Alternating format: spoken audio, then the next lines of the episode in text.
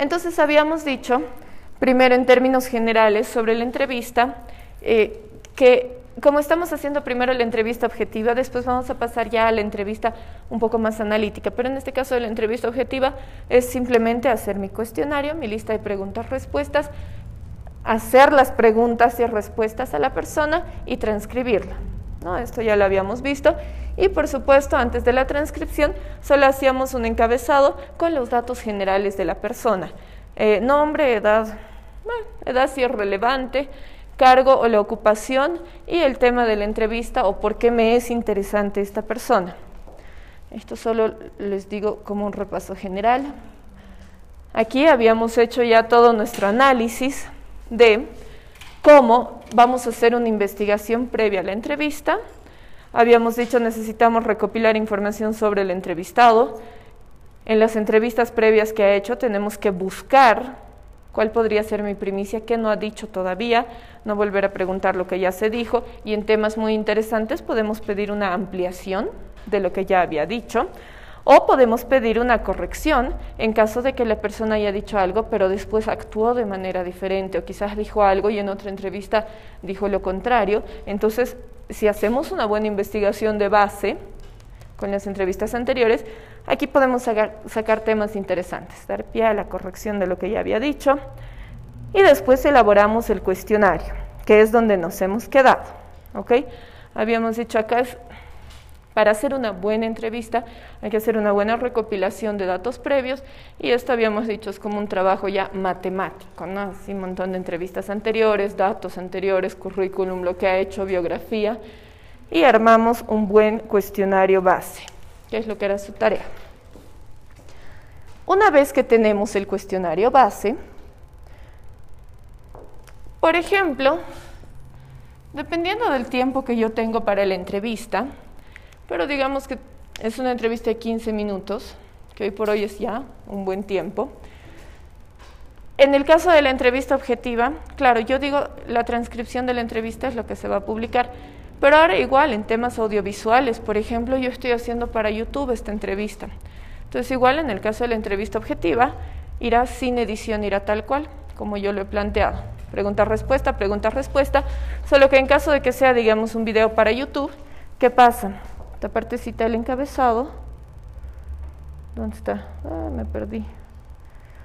Esta partecita del encabezado es una presentación que voy a hacer yo. ¿Ok? Hoy entrevistamos a Hugo Delien, eh, 33 años, creo, mm, tenista y ganador de estos campeonatos de tenis y en tal lugar en la ATP. Vamos a hablar sobre su aspiración para llegar a los 10 primeros lugares en la lista de la ATP. Entonces yo hago así, muy puntual, esta presentación y voy con la pregunta-respuesta, pregunta-respuesta. ¿Ok?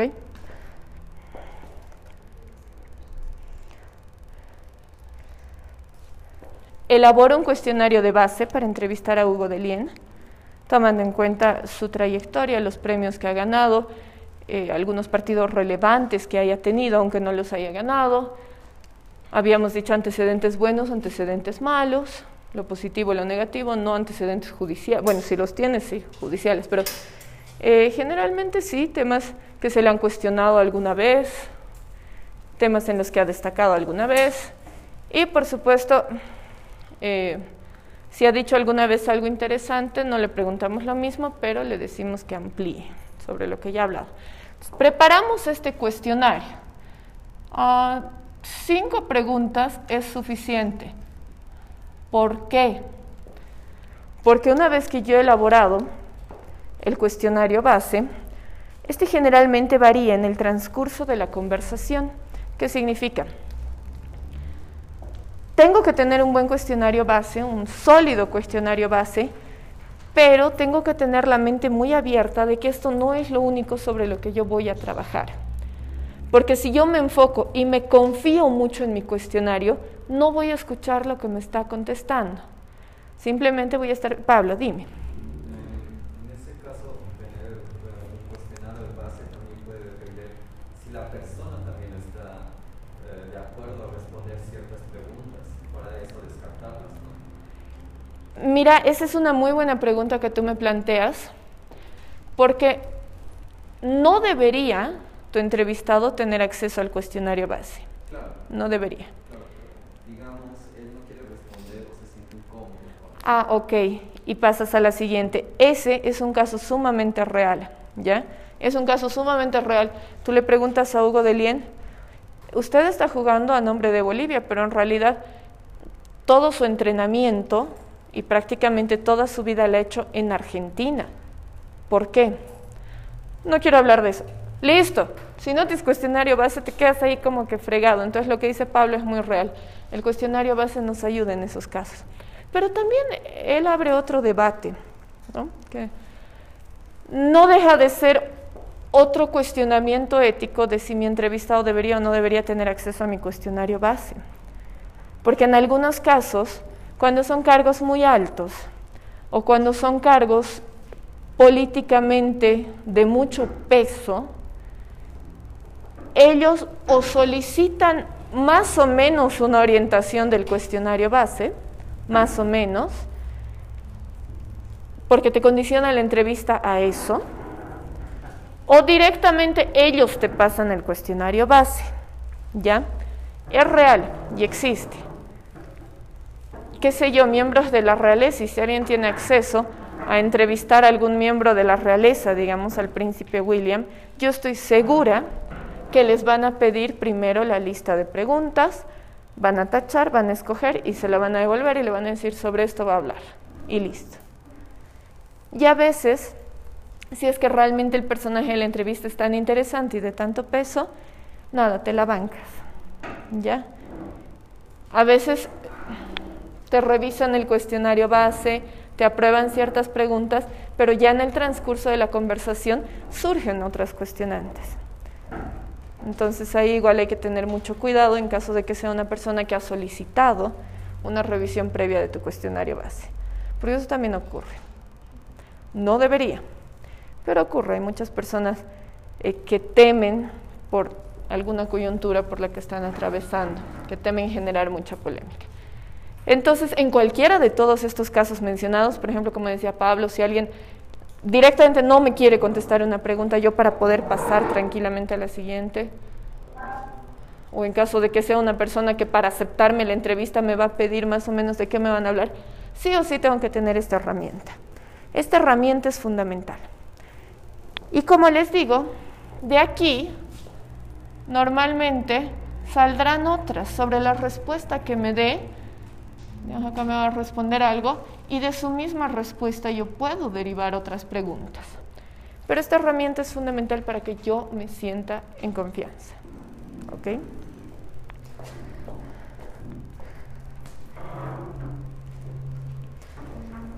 Bien, algunos tips básicos para la entrevista, más aún si es este tipo de entrevista, que no es tanto una conversación. Otro tipo de entrevistas ya vamos a ver son más charladas. Pero en este tipo de entrevista, eh, lo mejor es mantenerla lo más lineal posible.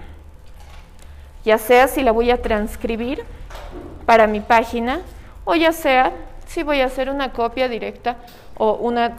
Eh, digamos el video lo voy a poner tal cual en YouTube o digamos que estoy haciendo un live con esta entrevista. Entonces en esos casos es mejor mantenerme en lo lineal. Escuchar. Mirar de frente al entrevistado, no a la cámara. No a la cámara. ¿Por qué? Por un simple recurso básico. El entrevistado va a entrar en confianza conmigo si yo lo estoy mirando. Y yo necesito eso. Yo necesito que el entrevistado sienta que yo soy una persona en la que puede confiar. Aunque después yo le vaya a hacer así un mega revés porque le voy a preguntar temas muy complicados, no importa. Pero él al inicio tiene que sentirse cómodo, entonces por eso es que lo tengo que mirar a él y no mirar a la cámara. Y a veces uno comete ese error y hace su pregunta a la cámara. Y es raro, no es una conversación fluida, normal. Por supuesto, ser respetuoso y amable. Y esto, como les digo, aunque sea este que hay casos difíciles, ¿no? Como este asesino que usábamos el otro día de ejemplo, este asesino en serio, Richard Choque. Claro, es bien difícil hablar con él con respeto, sabiendo lo que él ha hecho y lo que él ha confesado haber hecho. Pero el buen entrevistador, el entrevistador de lujo, hasta el asesino en serie, lo va a tratar con respeto, porque al final tú quieres que él te cuente cosas. Entonces, si tú de entrada pones una barrera, como que, ay, pinche asesino, entonces no va a lograr entrar en confianza y no te va a dar la primicia. El entrevistador no debe pensar solamente en su siguiente pregunta, es precisamente lo que nosotros estábamos hablando y aunque no lo crean, ese es un error básico y ese es un error muy común que cuando yo tengo mi cuestionario base, me confío tanto en eso y digo, no, acá en mi cuestionario está todo lo que tengo que saber. Entonces ni bola le doy cuando está hablando. Más cuando es un entrevistado que se extiende un montón explicando y dando vueltas y dando rodeos. Entonces yo le hago la pregunta ni siquiera escucho lo que me está contestando y después solo paso a la siguiente pregunta y pienso cómo voy a plantear la siguiente pregunta. No, mi cuestionario base ya está hecho, está ahí. Lo único que tengo que hacer es leer la próxima pregunta. Entonces, en lo que me tengo que concentrar mucho es en lo que me está diciendo. Porque de lo que me está diciendo el entrevistado puedo sacar primicias maravillosas. Atento a la respuesta, porque a veces de la misma respuesta voy a pedir una aclaración, porque digamos que se está contradiciendo o está cantinfleando, y yo quiero que me diga algo puntual, ¿no? Entonces le pido una aclaración. Eh, obviamente con mucho respeto, siempre. Pero le pido una aclaración. Por ejemplo, este, el canciller de Bolivia que no ha hablado todavía sobre el conflicto Rusia-Ucrania, pero ya han hablado nuestros embajadores en Naciones Unidas y nuestro embajador ante la OEA. Y ambos han dado una postura que ni ellos entienden, porque es medio que, claro, como, como nuestro gobierno tiene ciertas alianzas estratégicas con Rusia, entonces no pueden condenar de frente lo que hacen, pero dicen somos un Estado pacifista, entonces estamos a favor de la paz y la resolución de conflictos en paz. Eh, y dan ejemplos varios como Ucrania, Siria, qué sé yo. Entonces no están aterrizando mucho en el punto, ¿no? Ustedes condenan o no condenan lo que está pasando entre Rusia y Ucrania. Entonces, escuchas muy bien la respuesta y aunque en tu lista de preguntas no esté, tú puedes pedir una aclaración si la respuesta que te ha dado es vaga. Tienes todo el derecho a pedir una aclaración si tú percibes que tu respuesta es vaga. ¿Ya? Y ahorita van a ver por qué es necesario a veces pedir que te aclare lo que te está diciendo. También sobre esa misma respuesta puedo pedir una ampliación si la respuesta que me ha dado no está completamente definida, no, a ver cuál sería la palabra. Puedo pedir una ampliación si es que la respuesta me deja todavía con algunos vacíos, ¿no? Ha habido un casito en carnaval, bastante desagradable, de un, de un muchacho que parece que la mató a su novia y, llamó a la policía a él y dijo, se ha suicidado ella. Entonces digamos que estás hablando de este casito con el investigador y el investigador te dice algo muy vago. El investigador te dice, sí, el acusado reportó un suicidio, pero se confirmó que no era un suicidio y ahí te lo deja.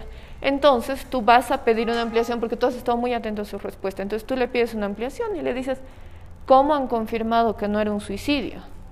¿O por qué directamente han descartado la hipótesis del suicidio? Entonces ahí pides una ampliación que te va a ayudar a completar al final la información que vas a escribir. ¿Por qué? Porque muchas veces de la entrevista objetiva, a veces la entrevista objetiva la publicas así, tal cual como es, y punto pero a veces de tu entrevista objetiva vas a sacar la noticia que vas a escribir, como ustedes han escrito, el qué, quién, cuándo, dónde, por qué. Muchas veces para escribir la noticia te vas a servir de esta herramienta, de la entrevista que has hecho con alguno de los protagonistas. Y esto es lo más complejo, ¿no? plantear una interpelación. Esto con muchísima preparación sobre el tema, dominio del tema, porque si no te va a dar la vuelta a la pregunta. Y aquí no deja de ser un poco riesgoso esto, porque cuando tú planteas una interpelación, inevitablemente das a conocer una postura tuya. Entonces, si tú das a conocer una postura tuya, ahí ya estás faltando un poquito a las normas que nosotros habíamos marcado en los primeros géneros. ¿Se acuerdan que hemos dividido los géneros entre los objetivos, los de análisis, los de opinión? Pero aquí, como estamos todavía en los géneros objetivos, no podemos dejar que trascienda alguna, algún criterio, alguna opinión. Entonces, ¿qué hago? Porque siempre te enriquece una entrevista plantear una interpelación, siempre. Entonces, ¿qué hago? ¿Cómo puedo plantear una interpelación sin quedar yo al descubierto con alguna postura mía, personal?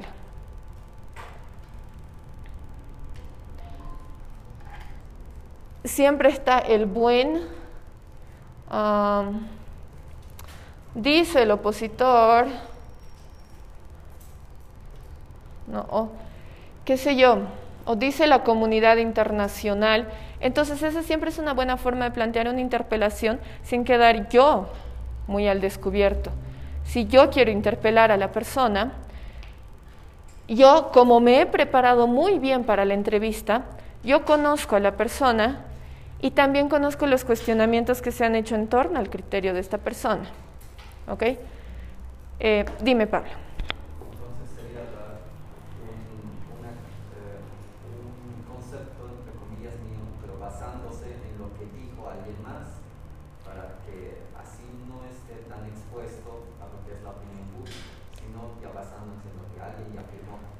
Básicamente sí, básicamente sí, porque eh, no necesariamente la interpelación vendrá de un lado mío, pero sale mejor, ¿no? Es que a veces te sale natural interpelar con alguna postura tuya, pero no necesariamente tiene que ser tu postura. El juego de la interpelación siempre es bonito para cualquiera de los lados, para cualquiera de las posturas, pero sí, amparándome en el discurso de alguien que haya comentado una posición opuesta. Voy a ir un ejemplo, creo que siempre todo es mejor con ejemplos. A ver, estoy entrevistando a Diego Pari, que es nuestro embajador ante Naciones Unidas, y Diego Pari ayer, anteayer, ha hecho un comunicado ya a nombre del Estado de Bolivia sobre lo que está pasando entre Rusia y Ucrania y no ha hecho una condena abierta a lo que está pasando. Incluso cuando ha habido una votación después en Naciones Unidas para condenar lo que Rusia le está haciendo a Ucrania, Diego Pari no ha votado, se ha abstenido de votar. Entonces yo estoy hablando con él de esto. Yo directamente no le voy a decir, pero usted ¿por qué no ha votado? ¿Acaso no condena lo que está pasando? Porque si yo le digo eso, ¿Qué pasa? Automáticamente sale a la luz que yo sí lo condeno. Y es mejor que mi postura no se sepa al respecto, aunque en este caso ya es algo muy evidente, en este caso es muy difícil no condenar lo que está pasando. Pero en algo que no sea tan evidente, yo no voy a ir y de frente decirle, pero usted, ¿por qué no condena eso? Él me dirá, bueno, pero al final usted me está entrevistando o me está reclamando, ¿no? Y esa no es la idea. Entonces, yo para decirle lo mismo, para interpelarle lo mismo, en vez de reclamarle yo y decirle, pero ¿por qué no condena? ¿Por qué no ha votado eh, a favor de la condena de lo que está pasando? Entonces, yo para no reclamarle, para que no suene así a reclamo o a debate, que es lo que tengo que evitar, para que no suene a debate, ¿yo qué le digo? Bueno, usted se abstiene a la votación y sobre ese tema los opositores de comunidad ciudadana han emitido un pronunciamiento indicando que esto, que esta abstención al voto, nos puede cerrar muchas puertas comercialmente y estratégicamente como país. ¿No considera que eso podría pasar? Listo. lo estoy interpelando. Pero no yo, no, no le estoy diciendo yo, a ver, ¿qué le pasa? ¿Por qué se abstiene? Pues siempre hay alguien que va a decir, siempre hay alguien que va a marcar una postura opuesta, ¿no? Vamos a algo que no sea tan controversial. En el tema de Djokovic, digamos, que no se quiere vacunar. No voy a ir yo y le voy a decir, pero ¿por qué no se quiere vacunar? ¿Qué le pasa? No le voy a decir eso. Pero obviamente, si yo tengo la oportunidad de entrevistarlo, lo tengo que interpelar. Pues. Entonces, ¿qué hago? Otra forma muy fina de interpelarlo es con cifras, con estadísticas. Por eso es que tengo que estar bien preparado. A ver, señor Jokovic, aquí hay algunas cifras que demuestran la efectividad de la vacuna, la vacuna de su elección, la Pfizer, la Johnson. Aquí muestran, por ejemplo, que la Pfizer es muy efectiva y que no tiene efectos sobre em, el desarrollo atlético de una persona. Entonces, en base a estos argumentos, ¿usted cómo sostiene su rechazo a vacunarse? Entonces ahí estoy haciendo una interpelación. Entonces otra forma es, una forma es usando el discurso de alguien más y otra forma es usando datos que yo me he recopilado. La idea es que nunca suene a reclamo, esa es la idea evitar ese error de que suene a que yo le estoy reclamando, porque muchas veces pasa que tú no estás de acuerdo con la postura de tu entrevistado. Y le quieres decir, a ver, no sea burro, porque...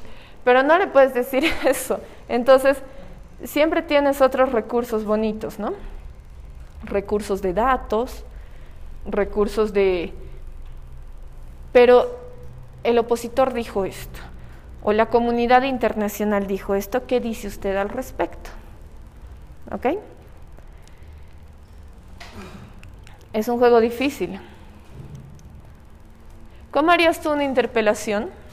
A ver, ustedes un poquito para, para hacer el ejercicio. Yo tampoco sé, pero digamos que estamos entrevistando a este, a este maleante, este Richard Choque. Eh, violador, asesino múltiple, confeso, eh, incluso confesó dónde había enterrado los cuerpos y le estamos haciendo una entrevista. Y no queremos que suene a que lo estoy interpelando y le estoy diciendo, ¿pero ¿qué te pasa? ¿Por qué las matas? O sea, claro. No le quiero decir eso. Y él me está haciendo una explicación muy justificada. Mira, esto no sé qué tan real será, ¿ya? voy a usar acá solo para el ejemplo un, mito urbano, pero que a una de las chicas supuestamente, no, no está comprobado, ojo, solo para el ejemplo, pero ahí entra la información que circula en las redes que tiene muy poco de cierta, pero decía que a una de las chicas que mató, la mató porque la chica había pateado a su gato, ya que él tenía un gato, y que la chica como que lo pateó así, entonces él se alteró y la mató. Entonces digamos que estoy en la entrevista. Estoy en la entrevista y él me explica muy sereno y muy racional y me dice, a mí me molesta que una persona haga daño a alguien indefenso, a alguien que no se puede defender, como a mi gato. Esta persona le ha hecho daño a un ser indefenso. Entonces yo he sentido que yo tenía que defender a este ser indefenso porque mi gato no se iba a poder defender. Y por eso la maté. ¿Listo? ¿Cómo lo interpelas? Edgar. Una consulta, bueno, sí, sobre la entrevista, ¿no? Si eh, la señorita de partió al gato y el choque la mató. Chicos, por favor, escuchemos. Casi lo mismo tratando de actuar de la misma manera con la persona que está indefensa. Entonces una contradicción no defiende, pero también obra violentamente. Ya. Esa sería una bonita forma de plantear la, la, interpelación. Entonces, ¿cómo lo plantearía en una pregunta? Bueno, si usted hace daño, si usted ha hecho daño a la señorita, ha hecho daño a su gato, ¿por qué está reaccionado? Y no le ha indicado a la señorita que no debe volver a hacer a maltratar a ningún animal. Me parece una muy buena forma, aquí hay una muy buena forma en la que, claro, le puedes hacer la comparación, ¿no? ok, ella le ha hecho daño al gato y tú le estás haciendo lo mismo al gato, esa es una muy, muy buena forma. La violencia se resuelve con violencia. Esa también es otra muy buena forma. ¿Sí? Que va en esa línea más o menos. Bien, Edgar. Quizás preguntándole eh, qué tipo de relación tenía tal vez con la chica. O qué tan cercano era, no sé. Ya, a ver, haremos el juego, haremos el ejercicio. Entonces, digamos que le preguntamos sobre la relación que él tenía. Y él te dice, sí, yo la quería mucho, yo la quería mucho, era mi pareja. Em, pero no me parece correcto, pese a que yo la quería, no me parece correcto que haga daño a un ser indefenso como un gato. Entonces ahí voy y le digo lo que dice Edgar. em, ok, pero ¿no cree usted que así como ella le ha hecho daño al gato, usted también le ha hecho daño a ella en la misma proporción? A ver, eh, tú, tú. Eh, le preguntaría, ¿y usted no cree que esa chica ha estado indefensa? Muy bien. Porque ahí le haces la comparación directa con el gato, pues, ¿no? Eh, Sería primero para saber el- para él qué, qué, es- qué, es- qué es la palabra indefenso, o sea, qué significa para él ser indefenso. Esa es una forma muy interesante de conducir la entrevista. Esa sería una forma excelente. Esa sería una forma muy, muy interesante. Claro, porque ahí te abres, ¿no? Ok, ¿por qué considera indefensa al gato? Bueno, porque es chiquitito, porque es débil, no sé qué. Y allá le haces la comparación con la chica, ¿no? ¿Y qué diferencia tiene con esta jovencita de 17 años a la que ha matado? Muy bien, chicos. Muy bonito. Claro, y la idea es esa, ¿no? La idea es plantear una interpelación interesante sin la necesidad de que suene a reclamo, o sin la necesidad de echarle en cara. Entonces, por eso es que una vez que yo tomo mi cuestionario base, cuando yo esté haciendo la entrevista, tengo que estar muy atento a lo que me está diciendo, porque sobre ese cuestionario base es que yo voy a ampliar con estas tres cosas. En alguna pediré una aclaración, en alguna pediré una ampliación y en la que corresponda puedo hacer una interpelación, pero usando ese tipo de recursos. Para cualquier soporte que yo esté haciendo la entrevista, ya sea para un soporte escrito, para un soporte digital, para un soporte de audio, de podcast, para cualquier soporte que yo esté haciendo, tengo que grabar. ¿Ok? Grabar en audio grabar en video, no importa. Pero tengo que grabar para transcribirla o para retransmitirla. Ya veré. Entonces, ni bien yo empiezo a hacer la entrevista. Sí, dime, mamita. En caso de que no me permitieran grabar de ninguna manera.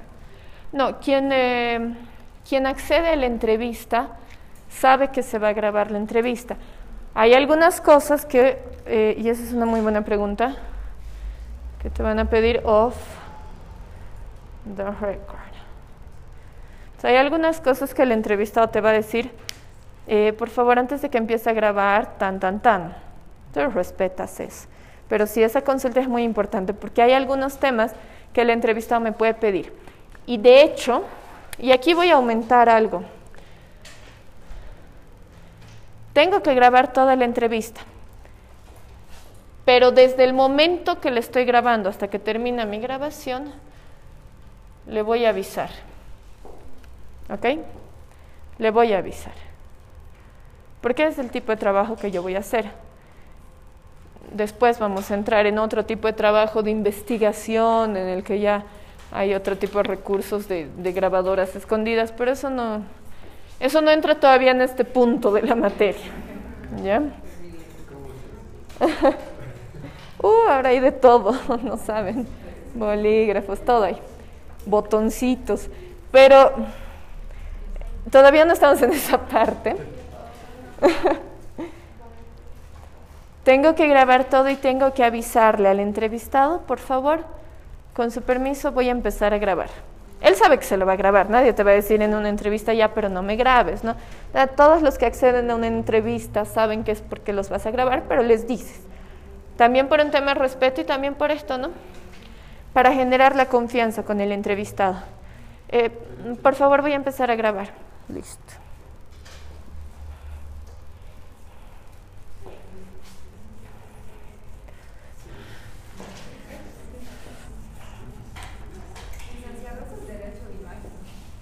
¿El tema de la grabación? Sí, sí. Puede ser así. Hasta una foto te puede vulnerar el derecho de imagen. Y finalmente algunos tips de la entrevista que yo estoy haciendo. Yo en esta estructura de la entrevista, obviamente la voy a hacer como les he dicho, voy a escribir un, un encabezado que tendrá el nombre de la persona, la ocupación, ¿ya? Así bien general mi encabezado y aquí pregunta, respuesta y nada más, ¿ya? Pero obviamente tengo que ponerle un título. Y el título saldrá de algo interesante que me ha dicho la persona.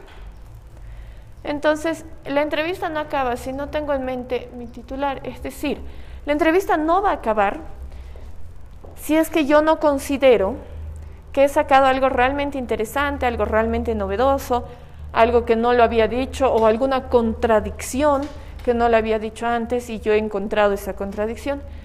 Es decir, si no tengo algo en el transcurso de ese cuestionario base que yo voy haciendo, si no hay un momento en el que yo diga así, wow, revelación, o si no, qué fuerte esto que acaba de decir, si no me ha pasado eso durante la entrevista, tengo que seguir nomás, pero si no, va a ser aburrida la entrevista. Incomodar, sorprender o ser incisivo, pero siempre con respeto, ¿ya? ¿Por qué? Porque aquí incluso eres un poquito actor. Porque tú eres sumamente respetuoso y tú quieres que la persona entre en confianza al punto de que tú quieres que tu entrevistado sienta que está hablando con un amigo. Ese es tu objetivo. Pero ahí eres un poquito actor y ahí eres ya un poquito calculador o calculadora. Porque tú en realidad quieres que se sienta en confianza con, o como tu amigo para que te cuente algo que tú obviamente vas a publicar y vas a sacar a la luz, ¿ya? Entonces, y no, no es algo malo, no lo estás haciendo, porque cada uno sabe en qué está. Siempre me dicen esto, ¿no? Si el entrevistado se levanta, te agradece la entrevista y se va como si hubiera salido de tomar un café, entonces no ha sido una entrevista que lo ha retado al entrevistador o al entrevistado. Tienes que retarlo, tienes que hacerle pensar. No puede ser que el entrevistado vaya, se siente frente a vos y conteste de memoria cosas que ya ha contestado antes o que le son muy sencillas. ¿Cuál es su nombre? ¿Cuál es su edad? ¿Cuál es su color favorito? Ay, qué bien, muchas gracias. No, no, gracias a usted. Chao, chao. No, no es el objetivo. No es el objetivo en algún momento le tengo que poner un poquito en figurillas a mi entrevistado. Por más raro que suene eso.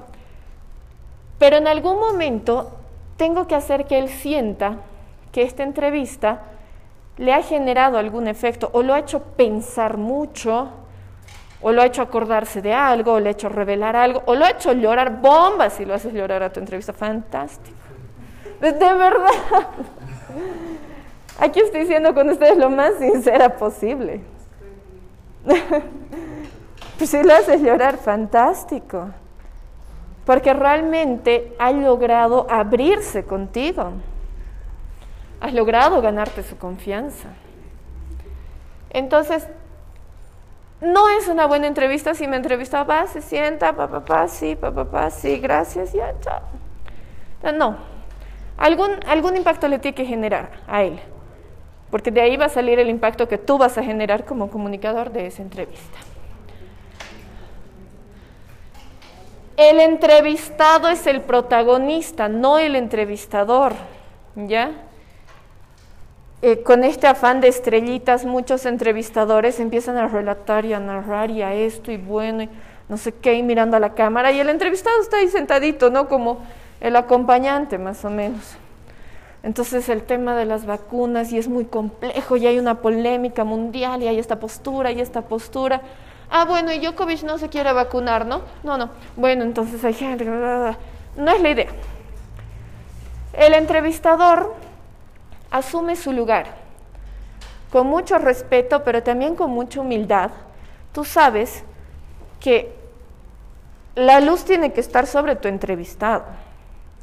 Entonces no es acá el, el show del entrevistador eh, que más a la gente le va a interesar lo que el entrevistador diga o cómo el entrevistador lo interpele. No, a la gente en realidad le interesa lo que diga el entrevistado, porque el entrevistador lo ven todo el tiempo, con uno, con otro personaje, lo ven. Lo interesante es el entrevistado que yo he escogido. Eso es lo interesante. ¿Por qué lo he escogido? ¿Qué va a hacer? ¿Qué va a decir? Eso es lo importante. Um, siempre usted era el entrevistado, ¿ya? Esto va muy ligado a esto. O sea, el entrevistado tiene que saber y tiene que sentir que el protagonista de todo este trabajo es él o ella. Por más que sea menor que tú, no, no importa, no importa. Pero esto es simplemente un tip de estilo, por eso los pongo como tips estos, pero esto es simplemente un tip de estilo em, que ayuda mucho a dar formalidad a la entrevista que estás haciendo y a la vez que ayuda a que el entrevistado se sienta un poquito así importante, ¿no? Como que, ay, yo, por más que sea, como les digo, muy joven, él, ella, no importa, no importa, es la persona que tú has escogido para realzarla, para realzar sus respuestas. Entonces lo ustedes. Y, oh no, voy a tener que escribir 20 veces.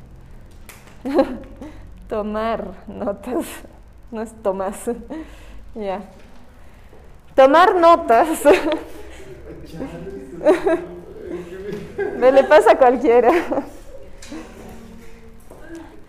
Tomar notas además de la grabación tomar, tomar, tomar.